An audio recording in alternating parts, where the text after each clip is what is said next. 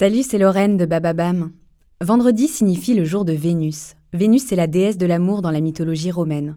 Et si vous écoutez True Story, c'est que vous aimez que l'on vous raconte des histoires extraordinaires. Alors pour célébrer la déesse de l'amour, découvrez chaque vendredi des histoires d'amour hors du commun de Love Story, le podcast de Bababam qui parle le mieux d'amour. Look, Bumble knows you're exhausted by dating. All the must not take yourself too seriously and 6 1 since that matters. And what do I even say other than hey? well, that's why they're introducing an all new Bumble with exciting features to make compatibility easier, starting the chat better, and dating safer. They've changed, so you don't have to. Download the new Bumble now.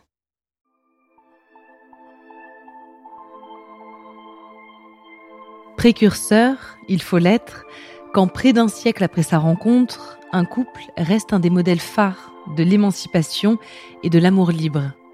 Simone de Beauvoir et Jean-Paul Sartre ont traversé le XXe siècle côte à côte. Leur union ne ressemblait à aucune autre, elle n'a jamais entravé leur vie intellectuelle. La preuve, ils sont deux figures majeures de notre culture, deux génies à égalité.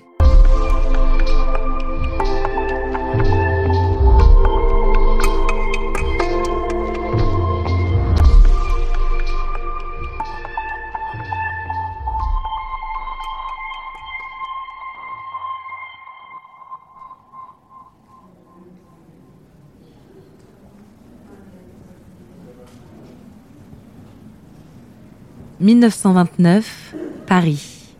C'est dans les couloirs de la Sorbonne que les jeunes Jean-Paul Sartre et Simone de Beauvoir se croisent pour la première fois. Elle a 21 ans, il en a 24. Ils présentent tous deux l'agrégation de philosophie. Ils se découvrent, discutent et se plaisent. D'abord d'une manière purement intellectuelle. Elle est impressionnée par l'étendue de son savoir. Il est sans voix face à sa vivacité d'esprit. Ils ont la même curieuse impression, celle d'avoir rencontré leur double. Simone de Beauvoir est une fille de bonne famille, catholique, aristocrate. Son père est avocat, sa mère vient d'une grande famille de banquiers. Simone grandit dans un environnement très pieux. Et pourtant, dès l'âge de 14 ans, elle se détache de la foi et s'émancipe intellectuellement des membres de sa famille. 14 ans, c'est tôt pour manifester une telle liberté d'esprit.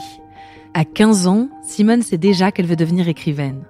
Elle dévore les livres et elle excelle dans ses études à l'Institut catholique de Paris, à l'Institut Sainte-Marie de Neuilly et à l'Université de Paris, où elle rencontre Jean-Paul. Jean-Paul Sartre est né au sein d'une famille bourgeoise du 16e arrondissement parisien. Il est élevé par sa mère et ses grands-parents, son père étant mort de la fièvre jaune 15 mois après sa naissance. Celui qu'on surnomme Poulou connaît une enfance heureuse, choyée. À l'école, il fait l'expérience des moqueries de ses camarades. Jean-Paul est affublé depuis la naissance d'un strabisme sévère. Mais il passe aussi des années plaisantes. Il est ami avec le futur écrivain Paul Nizan. Il affirme sa personnalité d'agitateur et se fait vite remarquer pour ses qualités d'écriture. Il étudie au lycée Henri IV et au lycée Louis le Grand avant d'être reçu à l'ENS, toujours aux côtés de Paul Nizan. Sartre rate l'agrégation une première fois. Pour son deuxième passage, il travaille d'arrache-pied. Dans son groupe de travail, il y a son ami René Maheu, et c'est à travers lui qu'il fait la connaissance de Castor, surnom que Maheu a octroyé à Simone, car Beauvoir ressemble à Beaver, Castor en anglais. Ce surnom, Jean-Paul va l'adopter à vie.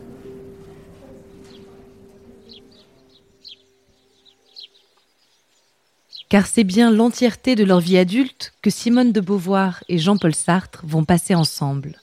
Cela commence par un pacte, une alliance de deux ans qui sera finalement renouvelée jusqu'à la fin de leur vie. Ils se considèrent mutuellement comme leur amour nécessaire qui ne doit en rien interdire leurs amours contingentes, secondaires. La seule condition, se dire. Ainsi, Simone et Jean-Paul pratiquent le polyamour à une époque où le simple concubinage est décrié.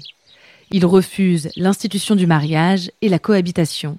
Ils prônent la liberté et le respect mutuel.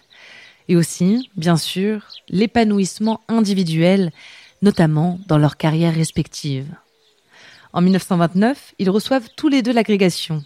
Au classement, Sartre est premier, Beauvoir deuxième. Ensuite, ils tracent leur brillante route. Ils enseignent, elle à Marseille, à Rouen ou à Paris, lui au Havre, à Berlin ou à Neuilly. En parallèle, ils écrivent tout le temps. Simone de Beauvoir affirme ses positions féministes. Le deuxième sexe, ou ses mémoires d'une jeune fille rangée, la rendent célèbre, autant acclamée que détestée par les conservateurs. Jean-Paul Sartre dessine son existentialisme dans ses romans, ses pièces de théâtre et ses essais. Ils s'écrivent aussi, mutuellement, quand ils sont séparés. La correspondance qu'ils entretiennent témoigne de leur complicité, de l'amour profond qu'ils se portent. 6 novembre 1939. Mon charmant Castor. Comme c'était triste hier soir de laisser cette petite personne toute seule dans le noir. Un moment, j'ai eu l'idée de retourner et puis j'ai pensé, à quoi bon? Ce sera cinq minutes et puis après ce sera plus dur de se séparer. J'ai marché très vite jusqu'à l'école. Je savais tout le temps que cette chère petite personne était encore là, à 500 mètres de moi. Ça m'a empêché de lire tout un grand temps. Mon cher amour, ma petite fleur, on n'a fait qu'un, n'est-ce pas? Je vous aime si fort, si fort, et je le sens bien. Vous avez été un petit charme et vous m'avez rappelé ce que c'était que le vrai bonheur. Parfois, les correspondances de Sartre et Beauvoir témoignent aussi d'un certain cynisme, notamment envers leurs autres conquêtes. Enseignante, Simone séduit ses jeunes élèves féminines. Parfois, elle les garde pour elle seule, parfois, elle les partage avec Sartre. Ils vont chercher dans leur conquête les ingrédients qui manquent à leur couple. Ils se servent. Ils entretiennent aussi des relations plus sérieuses. Simone de Beauvoir vit une passion de 12 ans avec l'écrivain américain Nelson Algren. Jean-Paul Sartre tombe fou amoureux de l'actrice Dolores Vanetti. Mais aucune de ces liaisons, si intense ou si sincère soit-elle, ne vient à bout de l'alliance des deux intellectuels. Il faut dire qu'ils sont aussi un couple social, vu par tous comme inséparable. Un duo iconique, déjà de leur vivant. Ensemble, ils voyagent dans le monde entier au gré de leurs engagements et de leurs luttes. On les invite en Union soviétique, à Cuba.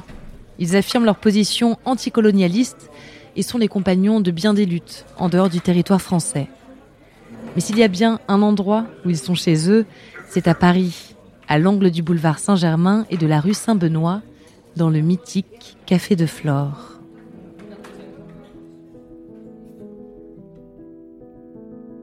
Inutile de préciser qu'en 50 ans de relation, Jean-Paul Sartre et Simone de Beauvoir connaissent aussi les déceptions, les querelles, les jalousies et le chagrin. Mais quand il tombe malade, devenant progressivement aveugle, c'est bien son castor qui reste au chevet de Sartre. Dans la cérémonie des adieux, elle décrit les derniers moments passés ensemble, sans filtre et sans fioriture. Jean-Paul Sartre s'éteint en 1980.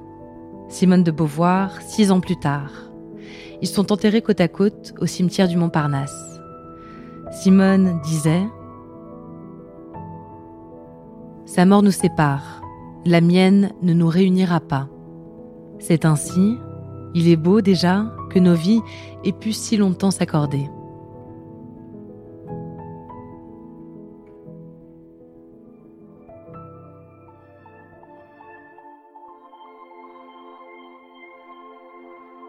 Merci d'avoir écouté cet épisode de Love Story. J'espère qu'il vous a plu. Vous pouvez donner votre avis sur ce podcast sur votre plateforme d'écoute favorite.